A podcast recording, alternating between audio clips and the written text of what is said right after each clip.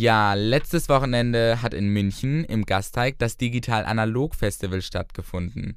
Das ist ein nicht kommerzielles Musikfestival, bei dem die verschiedensten Musikrichtungen aufeinandertreffen und auch Visual Artists keine Grenzen gesetzt sind. Dieses Jahr gab es aber die besondere Einschränkung, dass aufgrund von Corona kein Publikum vor Ort sein durfte. Deshalb wurde das Festival online per Livestream übertragen. Im Interview mit einer der VeranstalterInnen, Claudia Hohlmeier, erfahren wir jetzt, wie sie das Festival erlebt hat. Unsere Redaktionskollegin Sarah hat mit ihr gesprochen. Claudia, zunächst einmal, wie geht's dir dieses Wochenende? Wie erlebst du dieses Festival? Das Festival-Feeling als solches haben wir natürlich nicht. Es ist wirklich anders mit Publikum, der Austausch mit mit den Besuchern, die Fragen, die uns gestellt werden, das ist einfach nicht da. Es ist nicht minder spannend, weil fünf Streams parallel ist natürlich schon sportlich und da haben wir eigentlich auch die Latte sehr hoch gelegt.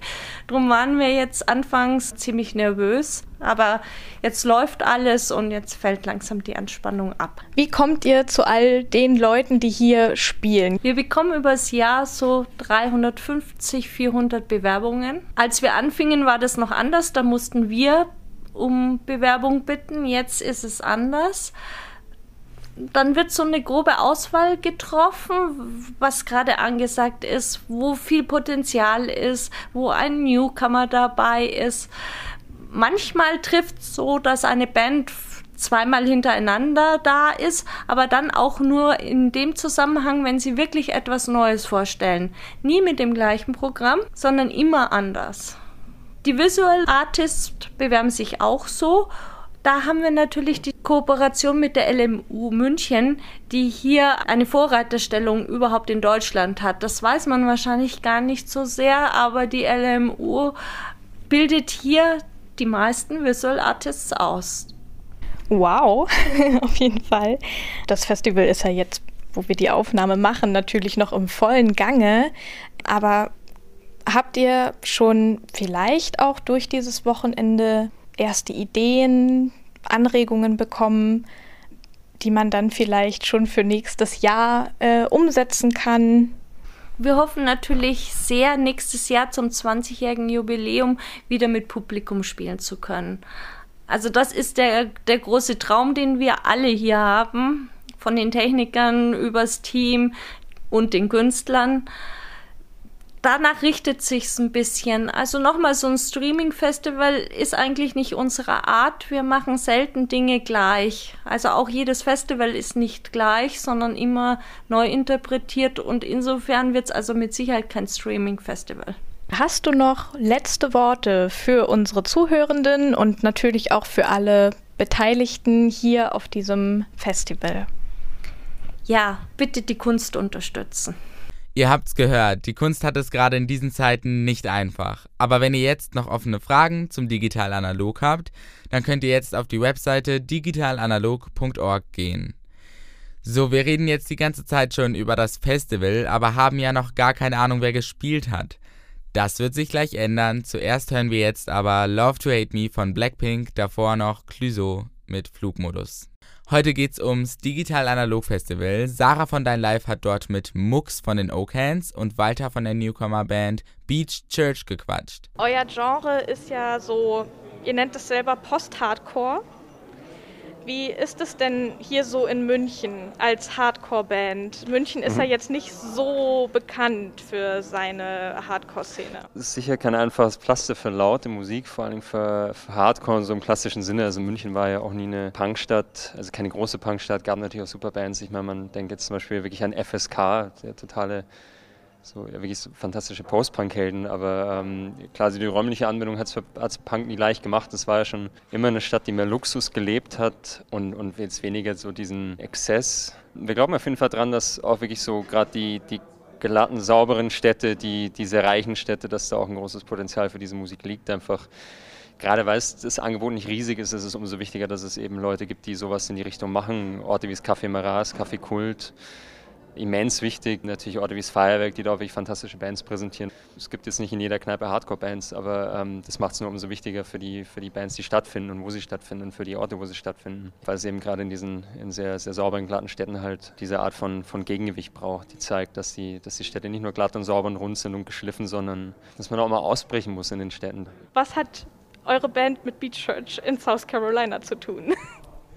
Gar nicht so viel. Wir wollen die Sachen auf jeden Fall so sehr, sehr simpel und sehr, sehr, sehr real keepen, wenn man so sagen mag. So ein bisschen wie, äh, ein bisschen wie in den Nullerjahren halt. Echt so, exakt so, so Bandnamen wie die Arctic Monkeys. Und ähm, ja, das ist so ein bisschen der Vibe, den wir da haben wollen. Erstmal so nachdenken, so, hey, was? Warum? Und wir fanden es dann manchmal ganz schön kratzig, aber das war dann schon, glauben wir, auch ganz gut so, dass dieser, also nicht unbedingt kratzig ist, aber dass man sich so ein bisschen so denkt, so, hm, das ist, irgendwie, das ist irgendwie nicht so rund, das ist nicht unbedingt direkt ästhetisch, aber ja, wollen einfach die Sachen also ein bisschen weird keepen, so gut es geht.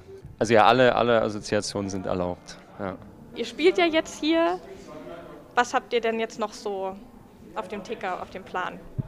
Das müssen wir gesagt selber mal schauen. Das ist so, ähm, es ist jetzt die erste Show und spannend, was jetzt so mit neuen Technologien irgendwie so geht. Jetzt kaum aus dem so ISDN- und Modem-Zeitalter raus, kann man Konzerte streamen und das äh, macht es irgendwie ganz schön. Mai und ansonsten ähm, gibt ein paar Tracks, die kommen, ein paar, paar, Songs, ein paar Videos. Wollen wir die Sachen sehr, sehr authentisch halten. Also nicht so dieses 1080 Pixel-Ding, sondern einfach mal so, so straight und direkt Sony Ericsson Kameras auf, ähm, auf die Bands. Einfache Schnitte, so Movie Maker 2006. Ähm, ja, da haben wir Lust drauf, einfach mal Sachen einfach und direkt zu halten. Und Okens? Also wir haben jetzt eigentlich vor kurzem erst unser Album rausgebracht und auch bewusst dafür entschieden, das jetzt eigentlich in der äh, Corona-Zeit rauszubringen, weil wir so lange drauf gearbeitet haben und so viel dafür gemacht haben. Und wir haben jetzt eigentlich ehrlich gesagt in letzter Zeit auch ziemlich viel gemacht. Also das Album heißt Shadow, The Shadow of the God Receding und ist auf The Charming Man Records rausgekommen. Deswegen da auch mal vielen Dank an Chris. Deswegen haben wir unser Album rausgebracht, gerade versucht, was geht. Wir mussten natürlich jetzt unsere Tour canceln, wir mussten alles canceln, was geht. Und wir werden es auf jeden Fall nachholen. Orkans gibt es irgendwie nie mit einfach nur, okay, ja, die machen ein bisschen Musik und äh, mal schauen, was das ist. Wir haben noch, ich glaube, drei oder vier Videos schon fertig irgendwo rumstehen, die wir noch rausbringen wollen. Wir wollen die natürlich auch irgendwie mit einer Tour promoten. Wir warten nur drauf, bis es wieder funktioniert. Ähm, aber wir warten geduldig, weil es auch wirklich ehrlich gesagt für uns eine Herzensangelegenheit ist, dass natürlich diese ganze Corona-Sache ernsthaft angegangen wird und in jedem Rahmen, in dem wir spielen, halt wirklich beherzigt wird, dass da keine Gefahr für irgendwelche Menschen sind. Deswegen warten wir gerade geduldig, bis wir endlich das Ganze rausbringen können. Wir haben irgendwie schon 100.000 Einführungsshows, also Release-Shows geplant, die wir unbedingt rausmachen wollen mit, ich weiß nicht was, bei uns gibt es nur kompliziert, uns gibt es nie einfach. Wir haben viel zu viel geplant und stehen gerade in den Startlöchern, bis es endlich wieder losgeht.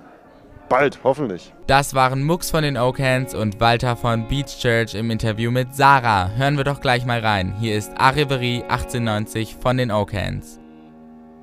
Die Oakhans und Beach Church sind nicht die einzigen Bands, die wir letztes Wochenende beim Digital Analog Festival vor das Dein Live-Mikro bekommen haben.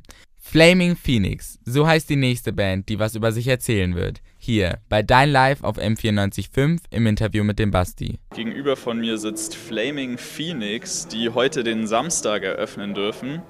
Ihr seid ja bestimmt schon ein bisschen rumgekommen. Was war denn bis jetzt so die eindrucksvollste Location oder wo ihr euch dachtet, okay, das ist richtig geil hier zu spielen? Also was natürlich immer wieder geil ist, sind eben die, die paar Male, jetzt, wo wir schon digital analog hier waren, weil es immer wieder wirklich geil ist. Äh, der kleine Konzertsaal, wo wir jetzt, glaube ich, schon das dritte Mal spielen, ist immer sehr geil. Und dann eben so, so grundsätzliche tolle Sachen. Wir haben jetzt schon ein paar Mal bei uns in Ort, jetzt ja Bürgerfest, ist leider dieses Jahr ausgefallen wegen Corona. Und auch in Ingolstadt am Bürgerfest letztes Jahr war sehr geil, wo das Publikum wirklich unglaublich mitgegangen ist.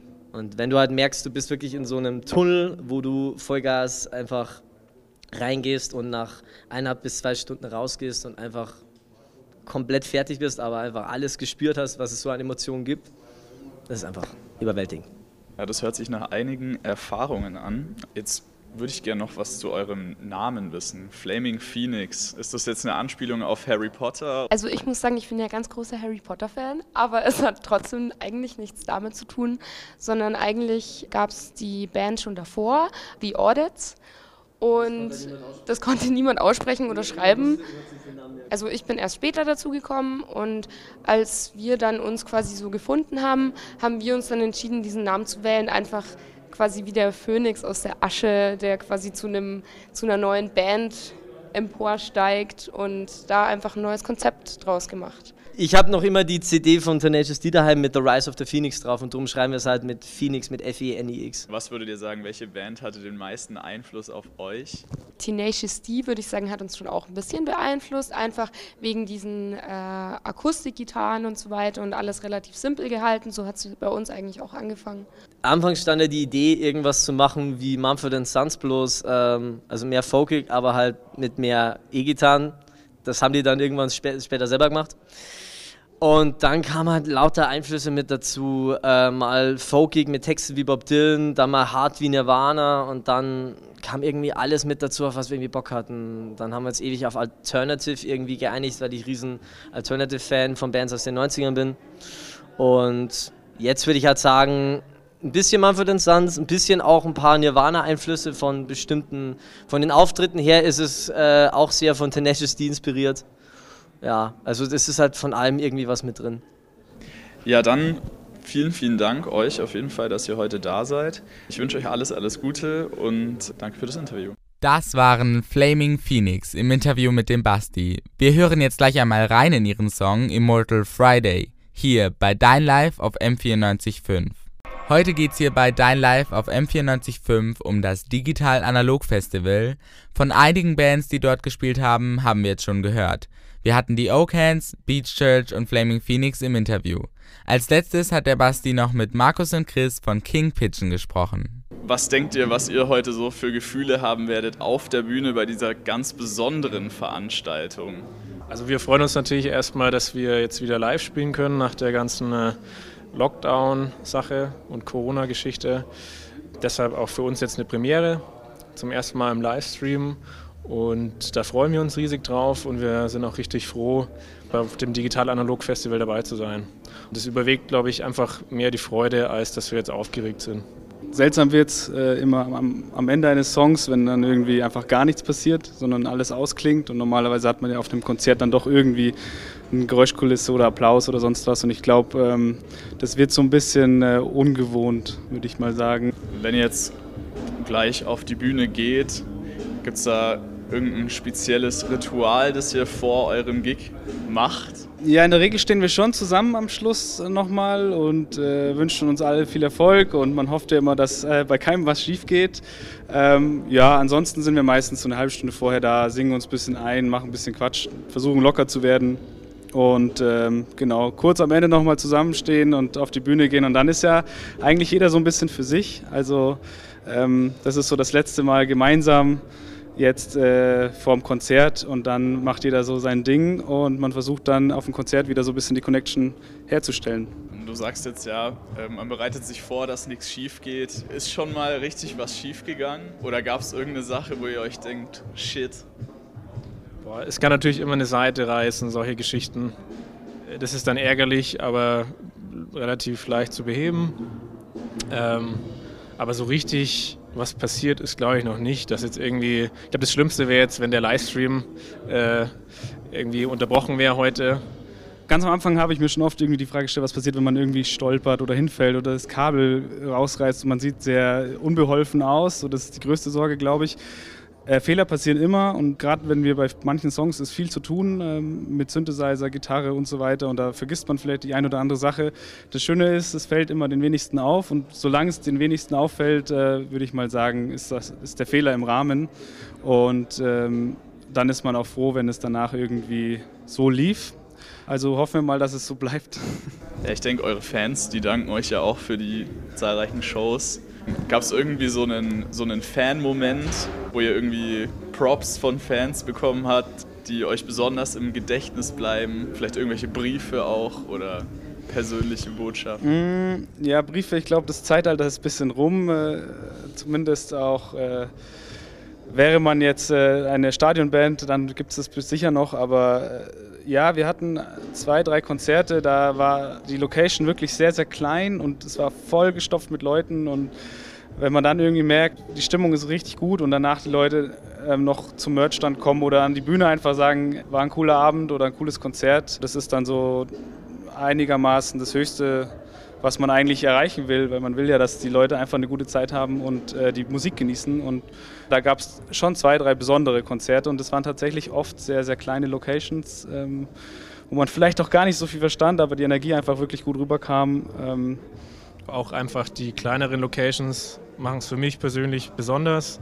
wenn man nah am Publikum steht und es ist halt momentan gerade nicht möglich und deshalb heute auch einfach ein besonderer Abend für uns. Was steht denn bei euch jetzt noch so in nächster Zeit an? Gibt es neue Alben?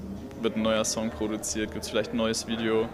Also während Corona seit Februar sind wir jetzt verstärkt dran, neue Songs zu schreiben und äh, so längerfristig auf jeden Fall eine neue EP mindestens. Oder wir hätten auch ein Album angedacht. Was es dann wird, EP oder LP, bleibt gerade so ein bisschen ungewiss, aber auf jeden Fall steht ein Video noch dazu an und äh, wir sind so ein bisschen gerade in der kreativen Phase, aber das kommt alles und wir nutzen die Zeit jetzt vor allem ohne Konzerte, dass wir das vorantreiben und dann schön hoffentlich im nächsten Sommer ähm, das alles dann live präsentieren können. Ja, das wäre schön. Chris und Markus von King Pigeon mit dem Basti im Interview waren das hier bei Dein Live auf M94.5. Jetzt gibt's einen Ausschnitt zum Song The Stock Life von King Pigeon.